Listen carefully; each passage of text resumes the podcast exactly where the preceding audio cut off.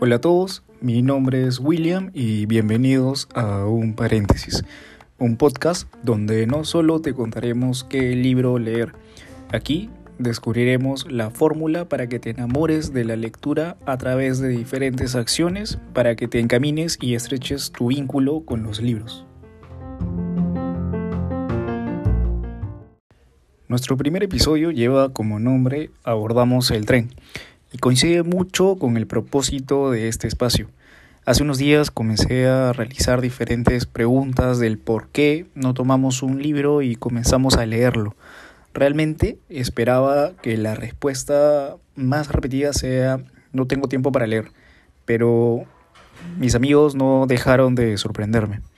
Encontré respuestas como me cuesta mucho recrear las escenas que leo, me aburro muy rápido, no sé con qué libro empezar, me distraigo demasiado o tengo miedo de no acabarlos. Y así. Con lo que encontré me di cuenta que tenemos un prejuicio y cierto rechazo hacia los libros y no tenemos por qué culparnos. Eh, a mí también me pasó. Creo que durante nuestra etapa escolar nos obligaron a tomar un libro para que luego nos tomaran un examen y nos pongan una nota y así aprobar un curso. Considero que esa no es la forma correcta de promover la lectura.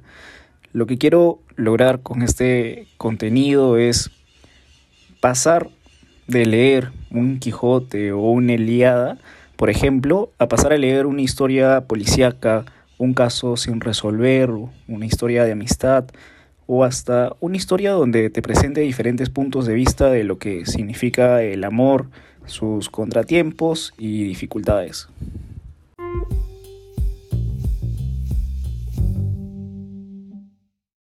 Entonces, para comenzar a tomar acción y poder perderle el miedo a la lectura, lo que realizaré es contarte un poco más a detalle los libros que leo y los diferentes hábitos que me han llevado poco a poco a tener este gusto por la lectura.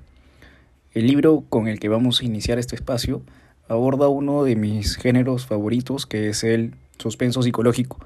Y aparte es el primer libro que leí al 100%. Este libro se llama La chica del tren, de Paula Hawkins, y es una historia que los va a enganchar desde un inicio. La autora tiene una forma de narrar muy peculiar que hace fácil la lectura y aparte nos presenta personajes muy bien desarrollados que te van a motivar a seguir leyendo porque quieres saber más de ellos. Les cuento un poco de qué va. Una chica, Rachel, viaja en un tren diariamente y ve pasar muchos edificios. En especial ella se queda viendo uno donde vivía anteriormente y donde ve a una pareja de enamorados. Ella no los conoce, pero proyecta en ellos lo que, lo que es la vida perfecta.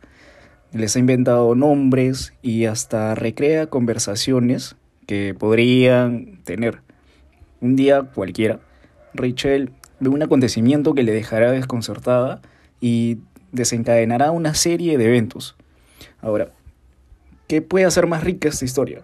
Lo que les tengo que decir es que Rachel tiene problemas de alcohol y además tiene lagunas mentales. Ella misma no cree los sucesos que le pasan. Entonces, ¿cómo realmente creer lo que ha visto? Por ser un género de suspenso, no quiero llegar a spoilear toda la historia porque eso es lo rico de estas tramas. Cuando empezamos a leer, a medida que vamos pasando las páginas, vamos a ir sacando conclusiones de quién es el principal sospechoso de la historia, pero nos vamos a topar con que lo que esperábamos no siempre se cumple y vamos a tener giros constantes de la historia que te van a llevar a querer terminar el libro. Lo que sí les puedo decir es que en este libro van a encontrar lo siguiente.